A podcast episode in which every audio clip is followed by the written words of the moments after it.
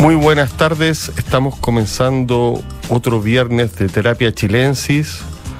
Me acompaña Sofía García Huidobro y Arturo Fonten, como todos los días viernes. ¿Cómo están?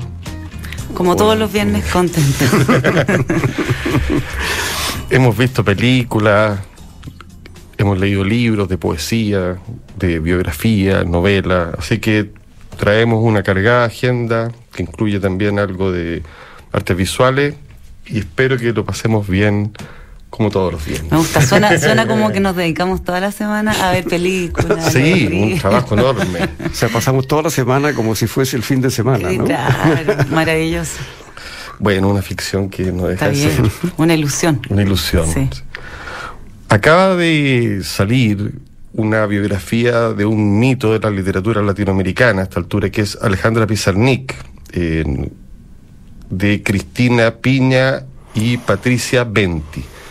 Es una biografía que está publicada por la editorial Lumen y que tiene una historia que me gustaría un poco contar. Eh, a mí me tocó leerla hace 30 años atrás cuando solo era una la autora, Cristina eh, Piña, pero con el paso de los años se han descubierto nuevos papeles de Alejandra Pizarnik, hallazgos, y esta mujer eh, suma a otra, a Patricia Venti, y arman este libro que pretende ser algo así como la biografía definitiva de quien es considerada una de las más grandes escritoras Y que, de su momento. y que sigue creciendo, esa es la, la sensación que me da, como que no, no dejara de crecer. Claro, su figura se murió a los 36 años, Alejandra Pizarnik. eh, en, en este libro se repasa, ponte tú, su paso por París, su vínculo con Julio Cortázar, ah, relaciones con Elena Garro, con Octavio Paz, con Italo Calvino, cuando es traductora, eh, Victoria y Silvino Campo, aparecen Silvina más que nada pero sobre todo es eh, una narración, lo cual es muy entretenido porque lo que hacen este par de mujeres, más que interpretar la obra de Pizarnik en tantas páginas, dan cuenta de ella, pero hacen el relato de esta vida eh, un poco terrible, llena de angustia, que termina con el suicidio con remedio.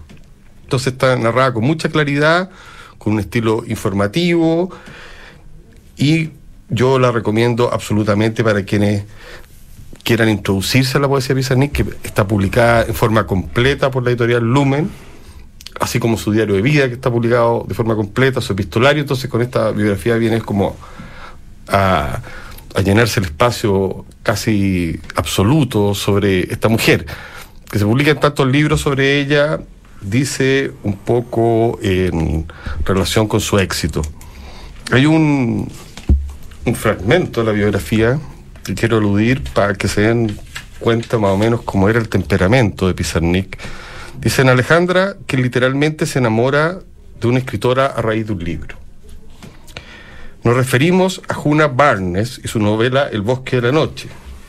Entre el 24 y el 30 de agosto del año 1969, Alejandra manifiesta en los diarios una fascinación tan intensa por esta escritora estadounidense que obliga a Silvino Campo, de quien en ese momento está fatalmente enamorada, a que la lea. Y más significativo aún, llega a enviarle una carta el 13 de noviembre de ese mismo año a Juna Barnes. Escribió una carta a Juna Barnes un tanto forzada. No es para menos. Yo hablo de una Juna Barnes de 76 acerca de mi amor de una Juna Barnes de 46. ¿Cómo no va a sentir celos de lo que fue? ¿Cómo no va a sentir su vejez como un insulto? Bueno, Juna Barnes escribió muy poco y pasó muchos años en silencio. Entonces ha sido muy raro recibir una carta a una Sí. latinoamericana Claro, random. haciéndote toda esta pregunta. Una, bueno, es parte de una cabeza muy intensa, traductora. Una mujer, llamémoslo, que uno se va enamorando a medida del personaje, eh, fascinante. Mm. Así que recomiendo para los que les guste las biografías y para los que les guste la literatura latinoamericana, porque además se habla de muchos otros autores, este libro, Alejandra Pizarnik, biografía de un mito de Cristina Piña y Patricia Venti, publicado por Lumen. Claro, lo que te decía que, que da la sensación que sigue muy viva en las nuevas generaciones, eh, donde es como una autora bien de culto. Como, eh, o sea, cuesta a esta altura decir de culto una mujer tan conocida, pero sigue siendo mm. de culto, tiene esa doble mm. en calidad que la claro, tiene claro y como en, el sentido como de, que la siguen así como incondicionalmente total o sea un poema de ella tú lo subes a Instagram y tiene muchos más likes que uno de, mm. es que es una buena poeta es, una, gran poeta y que produce una emoción instantánea en gente no acostumbrada a leer poesía claro y eso, ah, eso, eso, es una cosa muy particular, es un verdadero don del cielo. ¿ah? No, porque hay mucha gente que tiene que saber algo de poesía, ser un lector para captar los ritmos y disfrutar. Con la Pizarnik, no te digo que con toda la obra, pero con algunos poemas tienen esa, esa, esa capacidad de tocar instantáneamente la noche, habla de temas que yo creo que, además, una opaca claridad, digamos, así que irradia. Mm. Oye, Sofía, me contaron que viste una película muy buena. El, correo de las brujas, me dijo. Así es, que es agradable a estas alturas cuando uno se encuentra con una buena película, que la disfruté muchísimo. Está en Netflix, una película del año pasado, eh, pero que llegó hace pocos días a esta plataforma.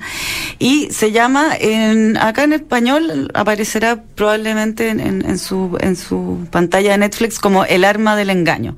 Se llama también Operación Mincemeat o Carne Picada. Y es una historia de la vida real. A mí igual tengo que decir que tengo debilidad por las películas basadas en historias de la vida real. Además de la Segunda Guerra Mundial, que es como otro también mm. eh, favoritismo.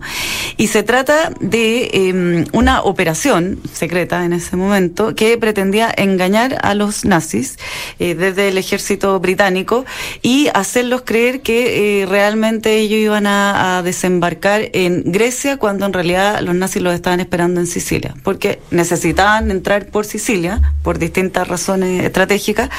Entonces, como dos, dos personas personaje, el general Montagu, y que está interpretado, interpretado por Colin Firth, y eh, otro, otra persona que participa de esta operación que se llama, que está interpretado por el actor Matthew McFadden, eh, tienen que simular entonces un falso espía con una falsa carta eh, que supuestamente cae por accidente en manos de los nazis y así eh, desviar la atención. Esto que ocurrió en la vida real y que contó con el apoyo de Churchill, además, era, era una una operación como totalmente descabellada, casi infantil. Parece en esta parte en que los soldados se transforman como en niños, así. Eh, mm.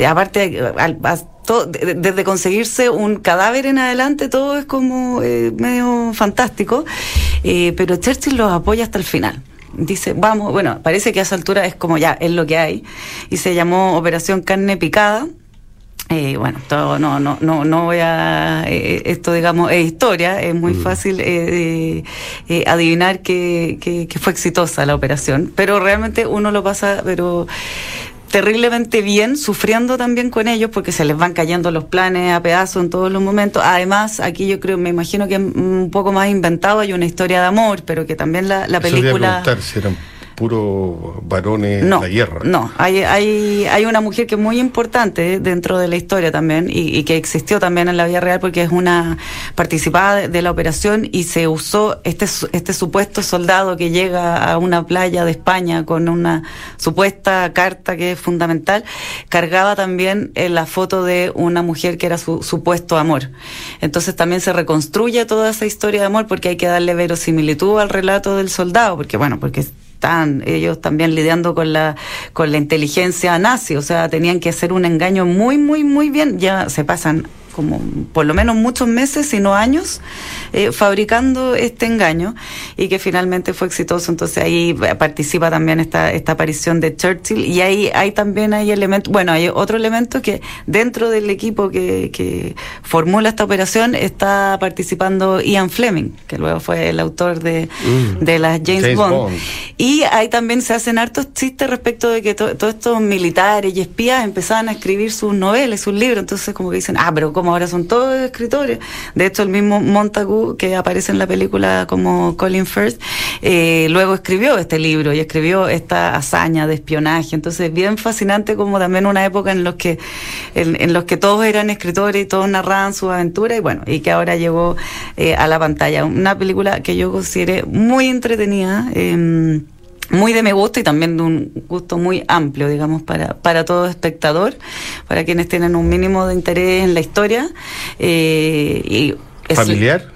Sí, sí, sí, de todas maneras. No sé si a un niño chico le va a interesar, pero a un adolescente que tenga un, mínimo de, interés por la historia le, debiera gustar. Además que una, eh, finalmente un, un cuento de, espías, eh, de eso se trata. Está muy buena. Ahí le comentaba ahí al, al contertulio Arturo Fontaine que encontré que tenía un, una semejanza, un aire, con Colin Firth, sobre todo en, había, había como ahí un algo. Que será un elogio. sí, Aquí puro piropo nomás. Puro piropo.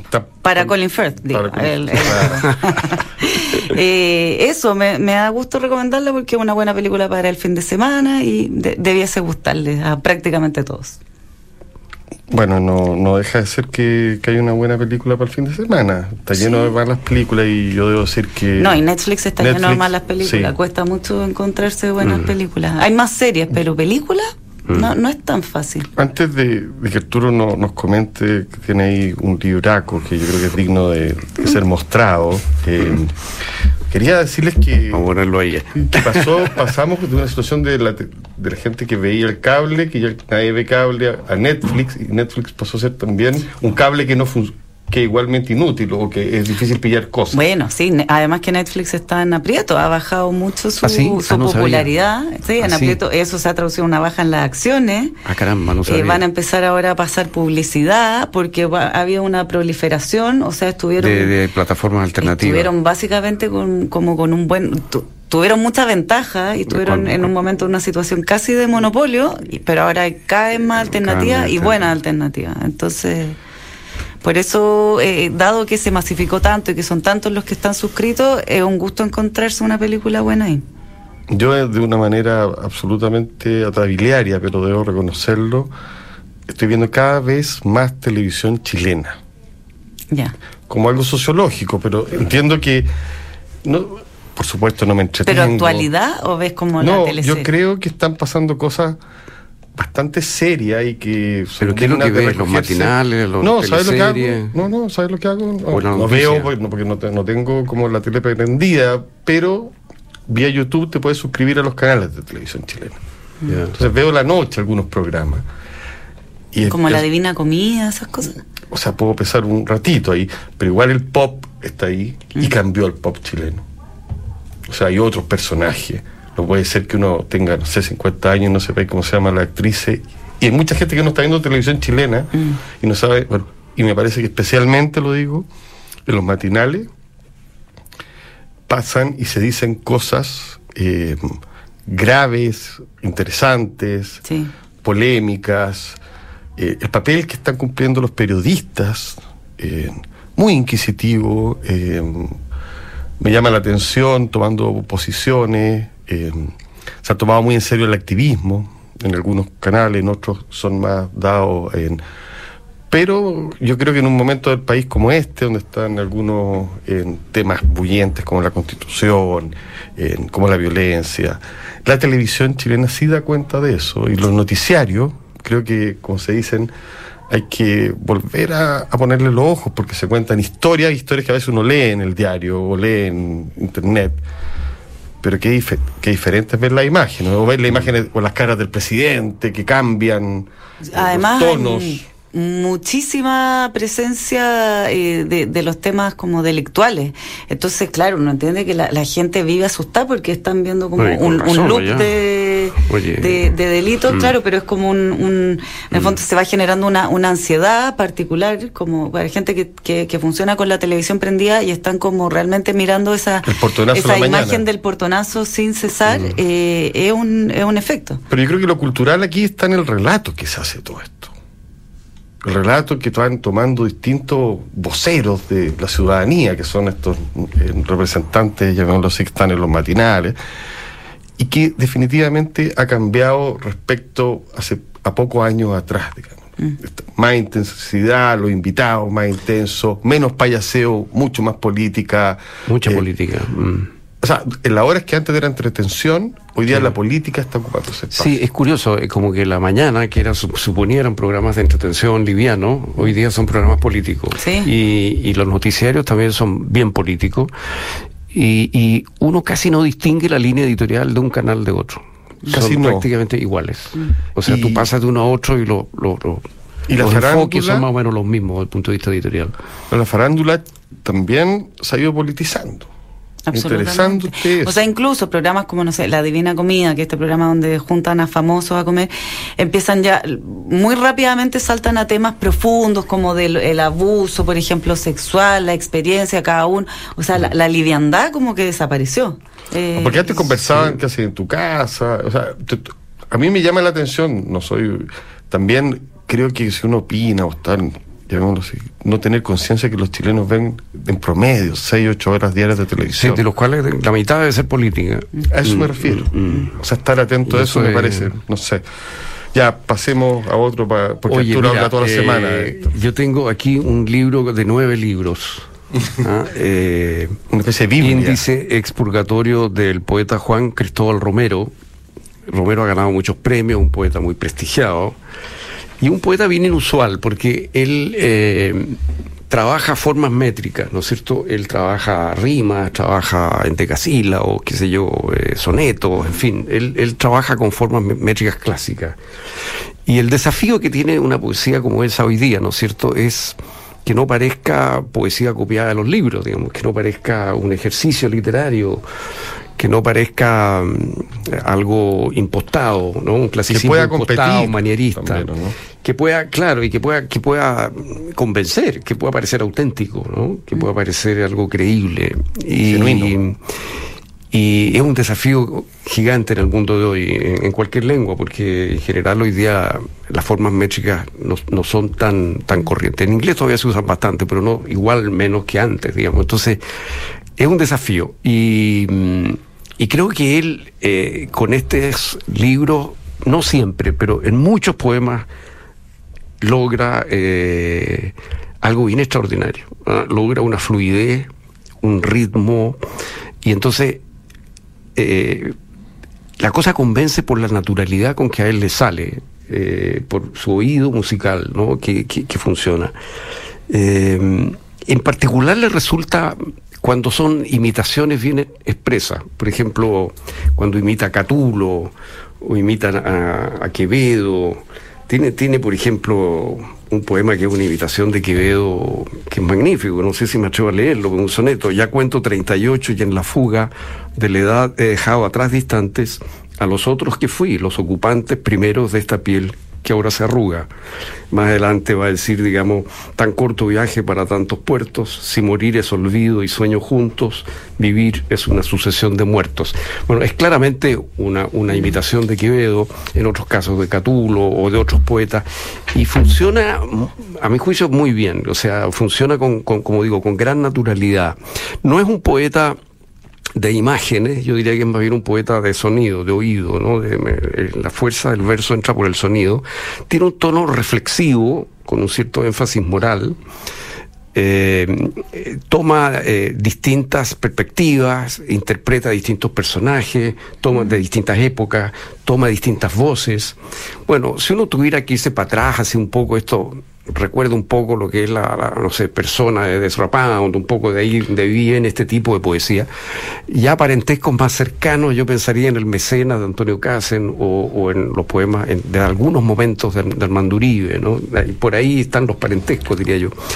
Pero aquí hay una voz propia y, y- y- una, yo diría, una cierta capacidad de permanecer en, en lo que él es y en lo que él hace, que me parece muy admirable y, y- y que logra algo muy particular. O sea, no es un poeta de la intimidad, ¿ah? es un poeta más bien de la distancia. Sí, a mí, en lo personal, los poemas que más me gustan de ese libro que publicó Tácitas, que son, entiendo, Sí, todos los libros sí, de- que ha una sacado ahora de su vida. de, sí, de, de sus obras completas, digamos. Claro. Expurgatorio. Eh, bueno, pero tiene una. De repente. Ahí. Unos poemas que habla. que va con los niños a la plaza. Unas cosas así como melancólicas de familiares. Eso me, me gustan, digamos, me, me- me iluminan. Sí, Reconozco que tiene eh, una especial habilidad. Sé, porque soy amigo de, de- del editor Adán Méndez, que pronto, en la misma editorial y en un tomo de iguales dimensiones, van a publicar sus traducciones de Horacio, cuento esto para decir que es un tipo... Bien prolífico. Muy prolífico y además que trabaja mucho en la traducción, o sea, la parte técnica de la poesía. Sí, sí, tiene, tiene, tiene don para eso, tiene una formación clásica sólida y... Y claro, a pesar de que de repente toma temas que uno podría pensar que son temas íntimos, yo, yo sentí todo el tiempo... no toma tópicos. Eh, la distancia, ¿no? Sí. Eh, y entonces es curioso, como que yo diría que son emociones enfriadas por la reflexión y el ritmo, ¿no? Pero logra transmitir una belleza lejana, pero intemporal. ¿no? Eh, tiene belleza esto. Buenísimo. así Romero. que Juan Cristóbal Romero, que Índice además, expurgatorio. digámoslo, eh, el hombre que maneja el hogar de Cristo. ¿Tú sabes eso? No tenía idea. Él es, nada de el- él. no sé si el gerente, pero Sí, algo tiene así. un nombre, tiene El hombre a cargo del hogar de Cristo, un tipo eh, espiritual. Espiritual de verdad. Por eso No yo creo que la palabra no, genuino eh, es algo que funciona muy bien en, Qué interesante personaje, ¿eh? Sí. además va a contrapelo de mucha del malditismo, de la poesía pegado al beat y pegado a todas esas cosas que está, estamos saturados, digamos. Mm. Claro, no tiene nada que ver con la línea confesional, por así decirlo. Ni con Nicanor Parra tampoco. No, tampoco. Eh, Director tiene, por ejemplo, un poema, tiene un poema, por ejemplo, sobre Andrés Bello, por decir una- un Claro. tópico que uno diría raro, ¿no es cierto? O el padre Un Rosales, y claro, casi gente así. pero, pero excelente poema, o sea, es un, es un Andrés Bello que habla y, y es muy convincente. Es bien extraordinario. Sí, eh, pienso lo mismo, más eh, qué bueno que, la gente pueda reunir sus libros, porque también están dispersos, son ediciones muy chicas. Yo quiero comentar eh, un libro de ensayos chileno, Fronteras de lo Real, de Andrea Coto, eh, publicada por la editorial Weathers.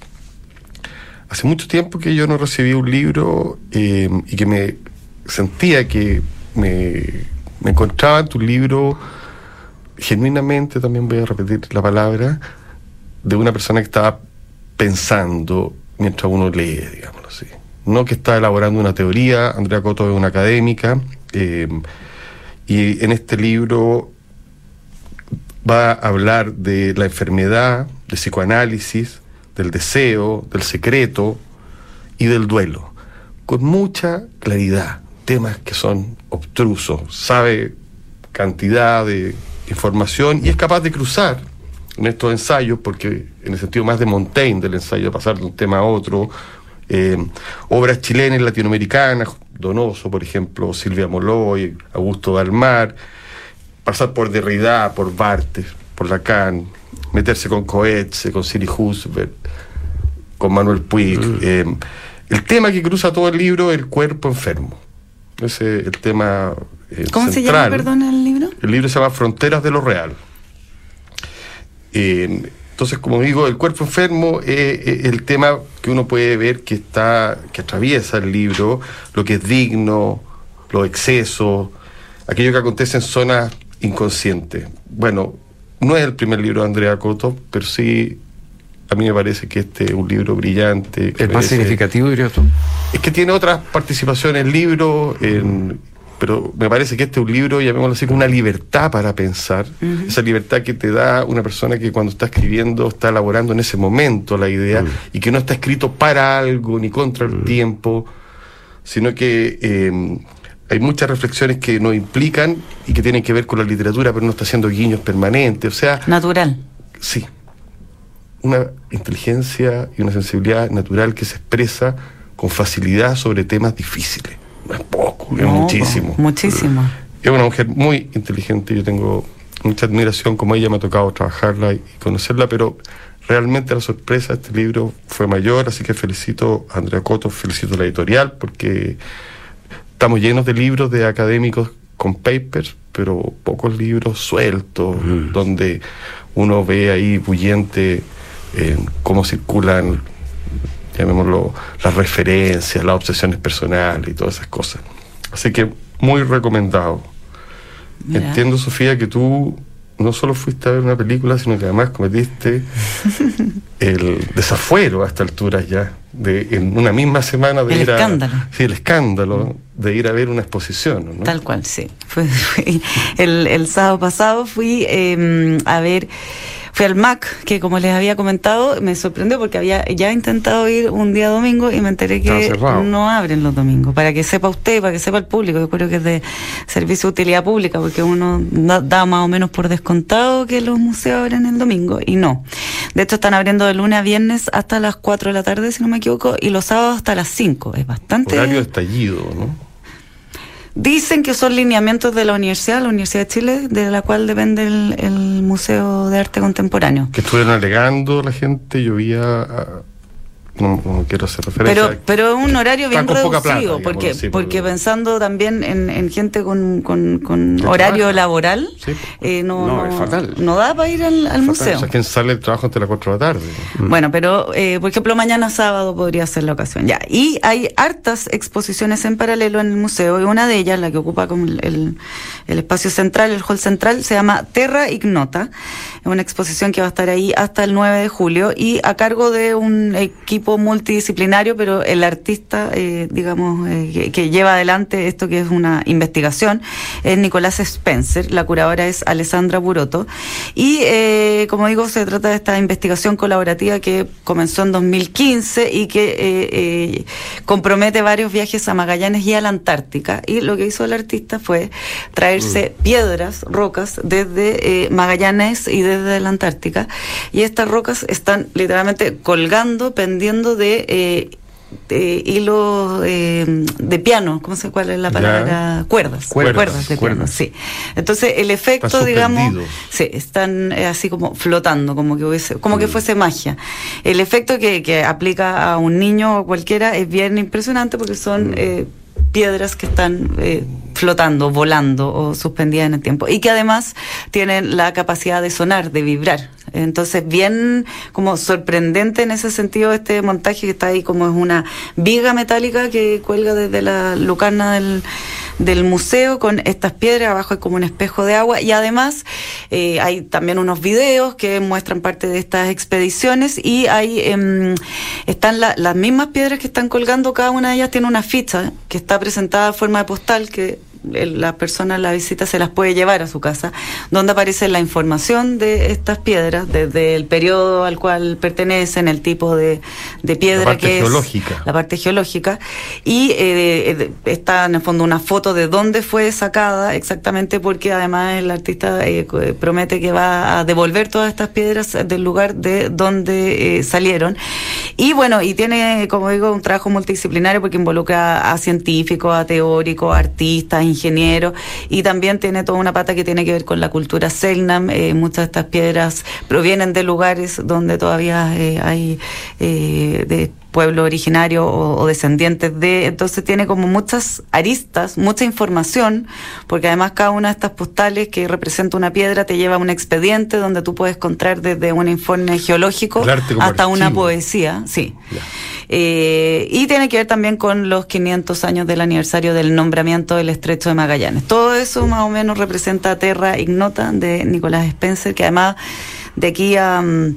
Mm, hasta que se termine de presentar va a tener ciertas actividades, eh, como por ejemplo hacer sonar estas cuerdas ya a nivel más eh, como invitando músicos, etcétera. Así que bien, bien bonito. Y también dentro del MAC también me gustó y quería mencionar obra abierta de Hernán Parada. Eh, que, es bien eh, emocionante y bonito el trabajo, o sea, bonito, digo, desgarrador, eh, el trabajo de, Hernán Pará, que en, la búsqueda de su hermano detenido desaparecido fue a lo largo de los años llevando a cabo muchas acciones, performance y una serie que está que forma parte de esta obra abierta es donde él con la máscara que muestra el rostro de su hermano se va como parando en distintas partes, incluido, por ejemplo, los tribunales donde se supone se busca la justicia. Entonces, como este hermano que se transforma en, una especie de fantasma vivo, eh, bien, bien emotivo. Además que hace mucho tiempo que no exponía Hernán para un tipo que... Parece que es primera vez que está exponiendo como harta de su obra junta, de manera individual. vive fuera de Chile, entiendo, eh, y por lo menos su obra es importante que se conozca para reconfigurar ese mapa de los años 70, 80 de arte político. A propósito de las piedras, una me acuerdo que Carlos Lepe, eh, una de las primeras piedras que se quieren meter al museo. Porque invitado a una bienal de arte que se hizo en Chile, quería meter un pedazo de la cordillera. Eh, me bastó un poquito megalómano, como le gustaban a las cosas. una cosa, si la, si la cordillera no viene al museo, una cosa así. O sea, era, era el proyecto, yo, eh, llamémoslo, tremendo, y hubiera sido muy impresionante, efectivamente, pero fue desechado debido a que el museo no resistía el peso de las mm. piedras que quería meter el lepe adentro, así que se quedó fuera de la Bienal.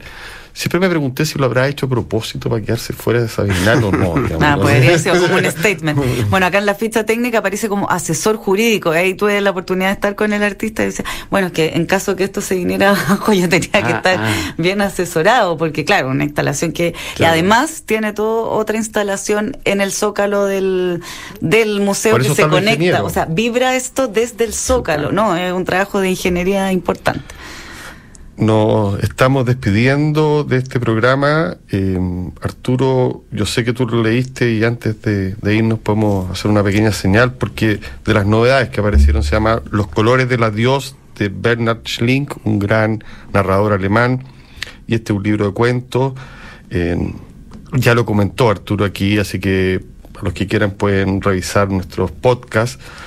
Pero hemos llegado a la conclusión previa al programa. No sé si aún la mantiene, de que no es lo mejor de este gran autor. No, no, tiene cosas mejores, tiene cosas mejores. Desde luego... Vale la pena todavía. Sí, pero Schlink siempre es un escritor interesante, o sea, eh, eh, pero este no es, no, es lo mejor, eh, hay cosas mejores.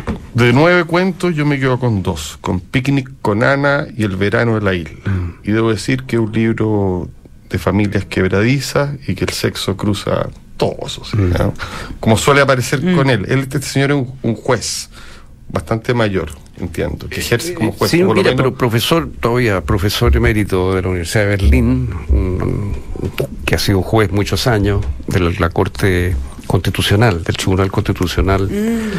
Eh, tiene una carrera como profesor y como académico muy destacada, en paralelo como uh, su éxito como novelista. Junto a Hunt, que está dentro de los mm. más grandes escritores alemanes. Sí, que decíamos, eh, tiene este El lector, que pasó al cine también, que quizá una obra como más fantástica. Mainstream, o sea, más, más reconocida. Sí, eso tal vez la obra más conocida de él, es una gran, gran novela. Sí, lindo libro. Y él en paralelo ha tenido esta vida de académico y de, juez, digamos. Es muy destacado. Son buenas las entrevistas eh, por ese doble vínculo, como se dice. Eh, Oye, justo ahora sí que ahora, sí que, ahora sí. que nos vamos, pero eh, quería comentar que ayer se estrenó en algunas salas de cine, en el Cine Arte de la Media, entre otros, el documental sobre Vicente Ruiz, dirigido por Matías Cardone y Julio Jorquera totalmente contracultura, 80, 90, underground, entrevistas y participación de Cecilia Guayo, Patricia Rivadeneira, Ramón Grifero, y muestra el trabajo eh, de, Vicente, Ruiz. Eh, tiene toda la estética así en, su factura también, mucha imagen de archivo, performance, y transporta a una época, eso. Entretenido. Sí, sí, sí, muy interesante. A continuación información privilegiada al cierre y luego sintonía crónica Epitafios junto a Bárbara Espejo y Rodrigo Santamaría. Muchas gracias Sofía, muchas gracias Arturo, como siempre. Espero que tengan un muy buen fin de semana. Eh, y que puedan asistir a todas estas actividades, como la Sofía, que es capaz de ir a varias a la vez. eh, Live Up promueve la independencia de las personas mayores con servicios a domicilio, compañía y apoyo que incluyen actividad física y cognitiva. Visite www.liveup.cl. Muy buenas noches. Muchas gracias a todos. Muy buenas noches. Que descansen. Síganos en el podcast. Nos vemos.